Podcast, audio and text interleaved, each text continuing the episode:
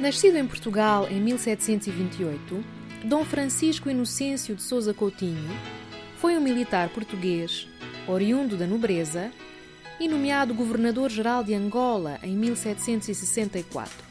Ficou conhecido por ter incentivado o comércio de escravos e também do sal neste território, pelas diversas construções que promoveu por ter reforçado a capacidade de intervenção militar portuguesa.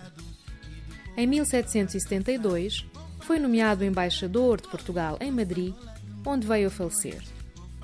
Dom Francisco de Souza Coutinho é autor da obra Memórias do Reino de Angola e suas conquistas.